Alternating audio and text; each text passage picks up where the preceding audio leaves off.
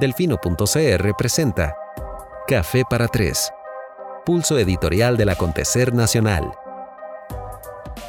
Buenas noches, buenos días, buenas tardes, bienvenidos a Café para Tres. Hoy es jueves 13 de junio del año 2018, esa era Nadia. Mi nombre es Diego Delfino, esperando que todos se encuentren muy bien. Hoy competimos con, para quienes nos están siguiendo en vivo, la final de la NBA estoy escuchando aquí de fondo. Toronto está ganando 47 a Golden State, que tiene 46. Estamos a 4 minutos de que termine la primera mitad. Vamos, Toronto. Bienvenidas y bienvenidos todos. Em, vamos a tratar de darle una variación al programa de ahora en adelante, abarcando un solo tema a partir de la próxima semana con el finalmente lanzamiento de nuestro nuevo sitio. Eh, Café para Tres pasará a ser un podcast que estará libre y disponible en todas las plataformas en las que se puedan reproducir podcasts. Vamos a tener podcasts también exclusivos para suscriptores de Delfino Más. Vamos a tener un podcast de la Asamblea Legislativa. Este, nuestra compañera Andrea Mora va a tener un podcast súper interesante que se llama Mora en Agua. Y yo mismo voy a tener uno que se llama... Em, relieve. Me dicen más volumen, pero siempre me reclaman que más bien suena demasiado alto. Entonces, espero que el caso de Victoria Aguilar sea un caso eh, único de ella y todos los demás me estén escuchando alto y claro. Buenas noches a todos, bienvenidos, gracias por acompañarnos. Hoy vamos a hablar única y específicamente de la problemática que se está presentando en la Corte Suprema de Justicia el día de hoy en nuestro reporte les informamos de un muy desagradable programa que se transmitió ayer en Hablando Claro. Voy a hacerles un rápido repaso de las circunstancias. El título de la nota dice alerta, la Corte elude su compromiso, el Congreso juega con fuego. Y es muy importante que presten especial atención a por qué lo hemos decidido titular de esa manera. Dice, la magistradas Iris Rocío Rojas de la sala primera y Roxana Chacón de la sala segunda doña Roxana recientemente nombrada por el actual Congreso, estuvieron ayer en Hablando Claro y aquello fue angustiante por no decir bochornoso. Hay que dejar claro que previo a su visita habían amenazado con querellar a doña Vilma Ibarra, conductora del programa, por opiniones que ella emitió en el programa del martes 28 de mayo. Ahí les dejamos el enlace en el que conversó con don Fernando Cruz, que es actualmente el presidente de la Corte, del Poder Judicial. Ya en ese momento, el 28 de mayo, doña Vilma increpaba un poco a don Fernando preguntándole por el tema de fondo que vamos eh, a abordar hoy. En el reporte les decíamos que es prudente y necesario que saquen el tiempo de escuchar ambos programas, tanto el de don Fernando del martes 28 de mayo como el de doña Iris Rocío y el de doña Roxana Chacón, que fue emitido el día de ayer, eso les va a permitir un poco mejor dimensionar el asunto de la discusión de fondo. ¿Cuál es el contexto? Bueno, durante la crisis del cementazo, la Corte nos prometió misa, misa y más misa con respecto a toda la reestructuración y todos los cambios que se iban a hacer para evitar que favores políticos colocaran a funcionarios impresentables y sin la preparación oportuna a ocupar el cargo, el cargo de altos jueces de la República. Esto es un tema de toda la vida y es un tema del que ya estamos hartos. Ya voy a pasar a darles algunos elementos adicionales. Eh, en aquel entonces, en medio del cementazo, ¿verdad? Y con la crisis que existía a nivel de toda la ciudadanía, la imagen del Poder Judicial completamente venida a menos por la famosa desestimación que se hizo de una de las denuncias más serias eh, en el caso del cemento, cuando se perdió un informe del OIJ que establecía cientos de llamadas entre las personas que había que investigar y sin embargo los más altos jueces de la República en el área penal, es decir, la sala tercera, eh, resolvieron en conjunto que, había que, que no había que seguir adelante con esa investigación, a pesar de tener elementos tan importantes frente a ellos, eh, para por supuesto ordenar que se siguiera con el caso, pero no lo mandaron a archivar. Eso obviamente cuando trascendió a prensa explotó y eh, eventualmente implicó la crisis que se desató en el Poder Judicial y que terminó con la sala tercera casi en pleno, eh, saliendo. Y por supuesto con la caída del ex fiscal general de la República, don Jorge Chavarría. Pues bueno, Se habló entonces en el Poder Judicial, atrapado en aquella crisis de, de, comisiones y de proyectos y de ajustes y de cambios que se han prometido por décadas y que nunca llegan, pero al calor del malestar ciudadano que existía en aquel momento y, a la sazón de esa crisis, eh, parecía prudente ¿no? prometer que, que ahora sí, siempre es ahora sí y después resulta que ahora nunca. En aquel entonces, en este espacio del Fino CR, nos mostramos razonablemente escépticos y el tiempo nos ha dado la razón. Claro que se han dado algunos ajustes y han habido algunos esfuerzos eh, menores, paralelos, eh, dentro del Poder Judicial, pero el tema medular, que es la elección de magistrados, eh, se ha ido posponiendo a medida que las aguas se han ido calmando, ¿verdad? Ya la población como que ha ido olvidando el tema del cemento y dejan de lado el más importante tópico en todo esto, ¿cómo permitimos que lleguen figuras impresentables, y no tengo que dar nombres porque todo el mundo sabe de cuáles estoy hablando, a ocupar el cargo de mayor privilegio en este país solo después de la presidencia de la República, que es ejercer eh, como magistrado o magistrada, ¿verdad? Se le está depositando toda la confianza. El Poder Judicial es la institución por excelencia, pilar de este país que mantiene y sostiene el Estado de Derecho. Usted no puede sentar a cualquier persona que no esté bien preparada o que solamente haya llegado ahí por favores políticos a ocupar uno de sus puestos. Y sin embargo, históricamente, eso es lo que ha sucedido una y otra vez. Y se supone que era lo que iba a dejar de suceder. Por eso mismo la propia Corte, es decir, los mismos magistrados, se dieron a la misión de encomendarle a una comisión de magistrados liderada por uno en particular que presentaran un proyecto con algunas ideas de cómo reformar la forma en que son elegidos los magistrados. Actualmente son elegidos, eh, por supuesto, por la Asamblea Legislativa en términos eh, no muy felices, lo que ha permitido lo que hasta ahora hemos evidenciado una y otra vez. Pues bien, Finalmente, el 29 de abril pasado, le llegó a la Corte el momento de decidir si se discutiría el proyecto de reforma que preparó el magistrado Luis Guillermo Rivas de la Sala Primera, en atención precisamente a la promesa que hizo la Corte a todo el país por allá del 2017 en pleno cementazo. ¿Qué pasó? Son 22 magistrados, ustedes recordarán bien. Pues bueno, había que votar. Ok, ya finalmente, después de todo este tiempo, ha llegado este, este, esta propuesta eh, la revisamos, la discutimos, eh, votemos. Evidentemente, uno esperaría, por supuesto, que la votación fuera eh, para conocer y discutir el proyecto que se presentó, más sin embargo se han dividido en dos, 11 contra 11, y por ende no pasó. O sea, se decidió que ni siquiera valía la pena discutir el proyecto. Muy bonito prometer algo, eh, en medio de aquel, aquella debacle y luego dejar que el tiempo pase y una vez más Costa Rica deja pasar una oportunidad para el cambio y para el cambio para bien. en resumen, la posición de los 11, y ahora les voy a dar los nombres para que los tengan bien presentes, que votaron no, es que no valía la pena ni siquiera leer y discutir la propuesta. Tanto Iris Rocío Rojas como doña Roxana Chacón conforman parte del bloque que votó en contra. Y por eso, hablando claro, les ofreció ayer un espacio para defender su posición, un espacio que una vez más les insto a escuchar porque es acongojante.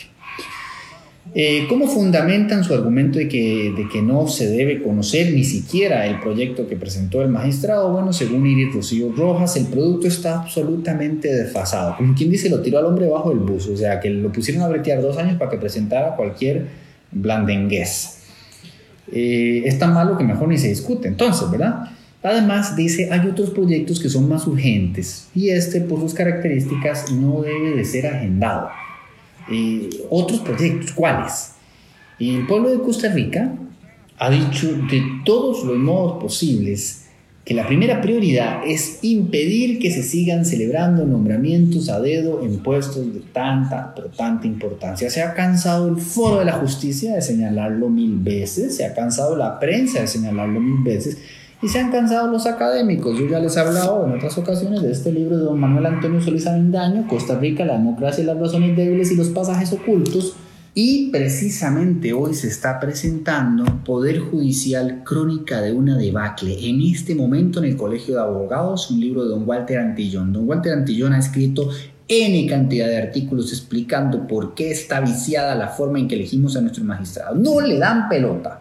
Una y otra vez. Les quiero recomendar muchísimo la entrevista que salió eh, mayo 14 pasado hecha por Ulda Miranda con Don Walter, se llama una propuesta para despolitizar la corte y que todos los jueces sean iguales. Es que es precisamente eso lo que queremos hacer, despolitizar la corte. Hablemos de verdad de la independencia del juez, de la independencia del Poder Judicial. No solamente se ve afectada cuando se habla del plan fiscal, se ve especialmente afectada cuando las personas que están en tan alta posición tienen que tomar decisiones que de una u otra forma afectan a quienes ostentan el poder. Y una y otra vez resulta que por la sombrita se resuelve todo y para los ciudadanos de pie, pues mucha suerte, que les vaya muy pero muy bonito. Eh, les vamos a pasar también el enlace de la presentación del libro que se está dando en este momento. Está en una transmisión de Facebook Live, Poder Judicial y Crónica de una debacle de Don Walter Antillón. Muy bien. Eh, Rojas, sin embargo, Rojas, estamos hablando por supuesto de doña Iris Rocío Rojas, magistrada de la sala primero, que es, primera que estuvo ayer en, Hablando Claro, utilizó argumentos distintos a los que esbozó ayer en Hablando Claro cuando el 29 de abril en Corte Plena se discutió, se tomó la decisión de si se conocía o no este proyecto para reformar la forma en que se eligen los magistrados. Y en ese momento adujo que discutir la propuesta, solo discutirla, porque eso es todo lo que iban a hacer, o sea, conocer el proyecto y discutirlo, implicaba una intromisión a las competencias legislativas. Y ahí ponemos el emoji de roll eyes porque es que nos explota el cerebro cuando uno tiene que leer eh, las justificaciones que utilizaron quienes votaron en contra y por eso les adjuntamos el enlace a el acta completa de esa jornada. Esto nos compete, esto nos importa, esto nos afecta directamente. Agradecemos que Corte Plena haya tomado algunos esfuerzos. Eh, para transparentar su gestión, pero entonces nosotros como ciudadanos también tenemos el deber de ponernos al tanto de qué es lo que está pasando por ahí. Ahí les compartimos el acta, son 25 páginas. Ustedes mismos pueden llegar a sus propias conclusiones leyendo los argumentos de las personas que se opusieron a conocer el famoso proyecto. No por nada, digo yo, que esas eh, intervenciones generan congoja y que no por nada el propio presidente de la Corte durante esa sesión dice, ¿cuál es el temor de discutir una propuesta que elaboró el magistrado Rivas? Y esa es la pregunta que nos hacemos todos los costarricenses. En resumen, tras escuchar el programa completo, la tesis de la magistrada Rojas es que el proyecto de Rivas es deficiente y que este no es el momento oportuno para discutirlo. O sea, es una respuesta que hemos escuchado tantas veces, este tipo de salidas tangenciales, completamente oportunistas, que no le entran al fondo.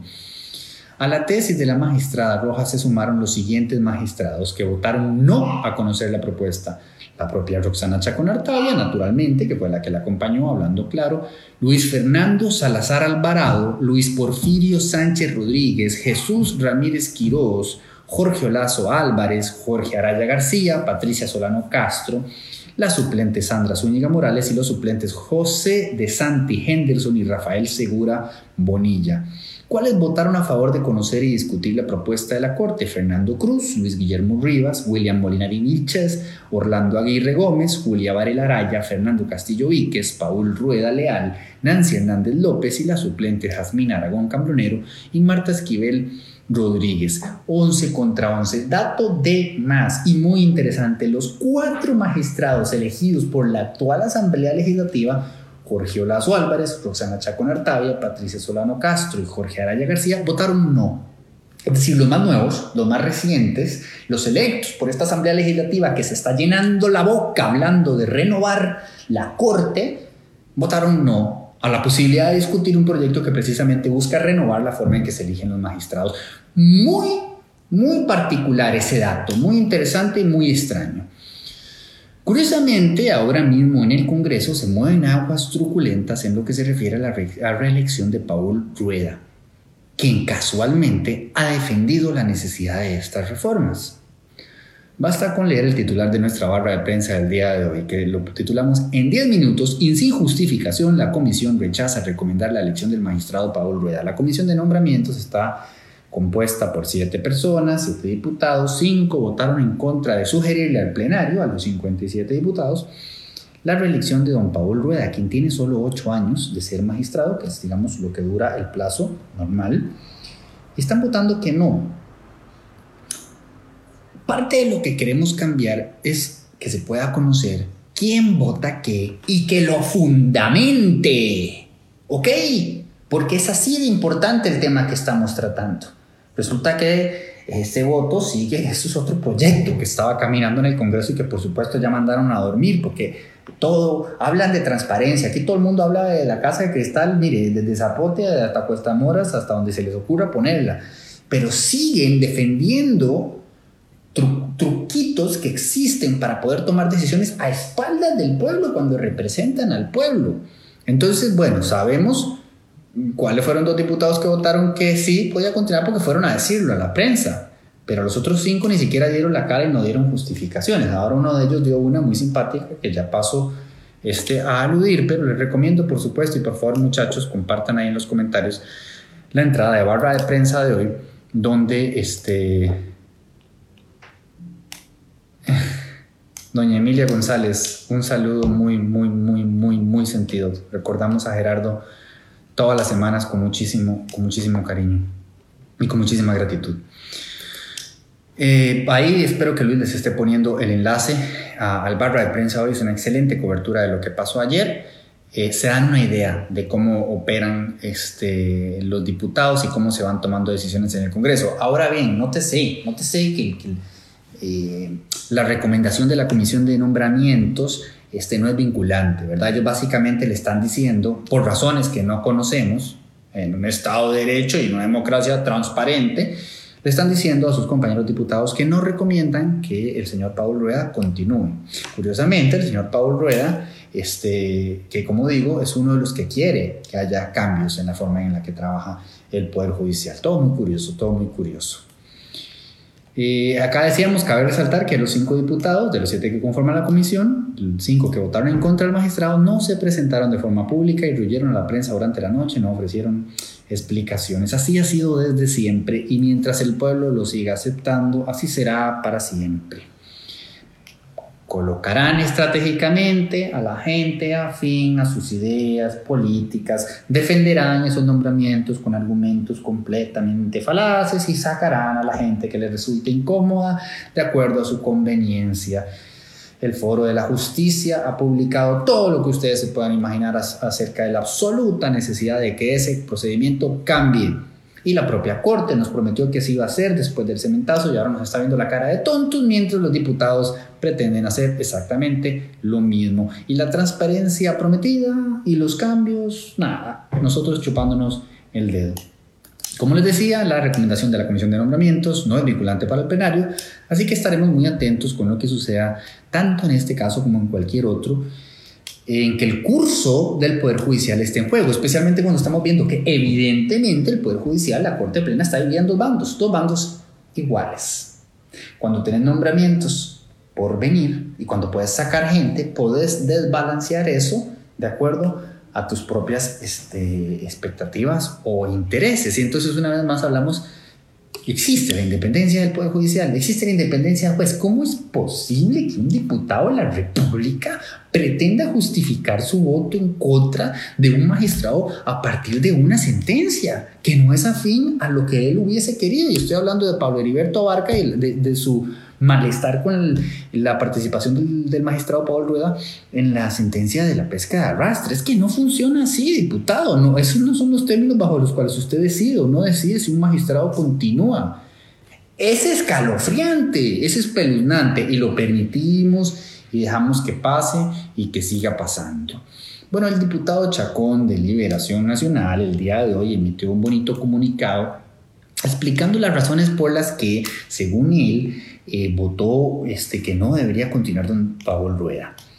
Señor diputado, con todo respeto, tremendo plato de babas el que le está presentando usted a la ciudadanía, porque lo que está este, eh, pretendiendo vendernos es que su voto responde a la necesidad de una renovación absoluta de la Corte. Renovación absoluta. Renovación absoluta cuando los cuatro que ustedes pusieron, los cuatro nuevos, tanto quieren renovar la Corte que son parte de los que votan que no al proyecto. Cosa más rara la vida, chico.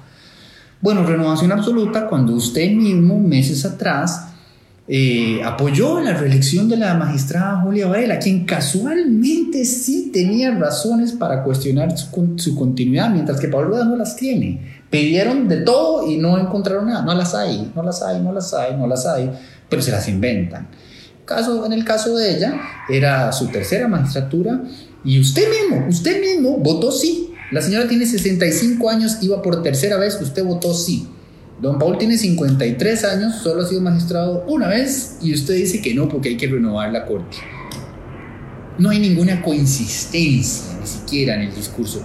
Un absoluto este, desbarajuste.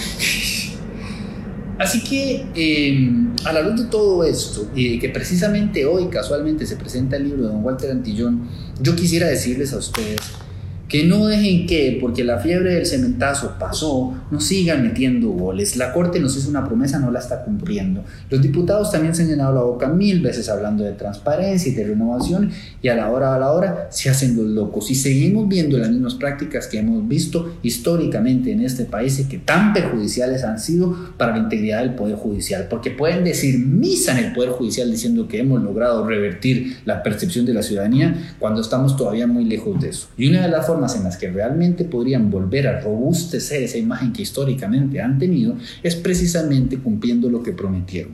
Y si no lo van a hacer, van a tener que ofrecernos mejores argumentos que los que leímos en esa acta y que los que escuchamos en ese programa, porque nos resultan inmensamente frustrantes y nos parecen inmensamente respetuosos y respetuosos con la ciudadanía.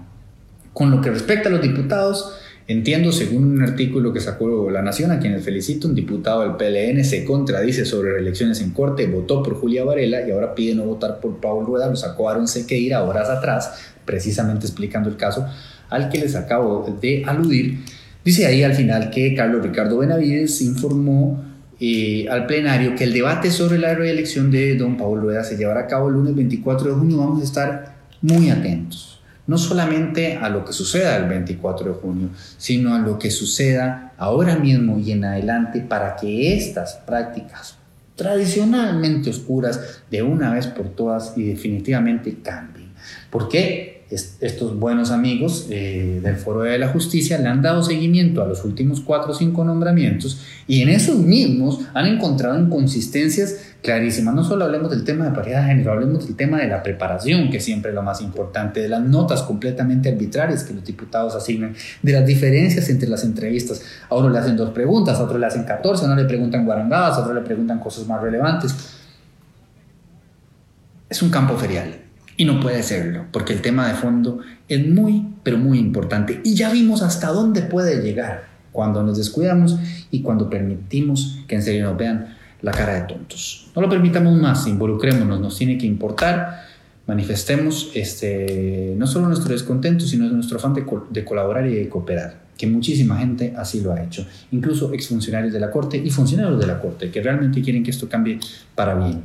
Nos afecta a todos de todas las maneras que ustedes se puedan imaginar. ¿En, manos de quién quieren ustedes que esté realmente la justicia de este país? Háganse esa pregunta y trabajemos juntos para que realmente se depure la forma en que se elige a, los, a las y los magistrados. espero que todas y todos pasen muy, muy buenas noches. Les agradezco por su compañía. Nos vemos el jueves que viene.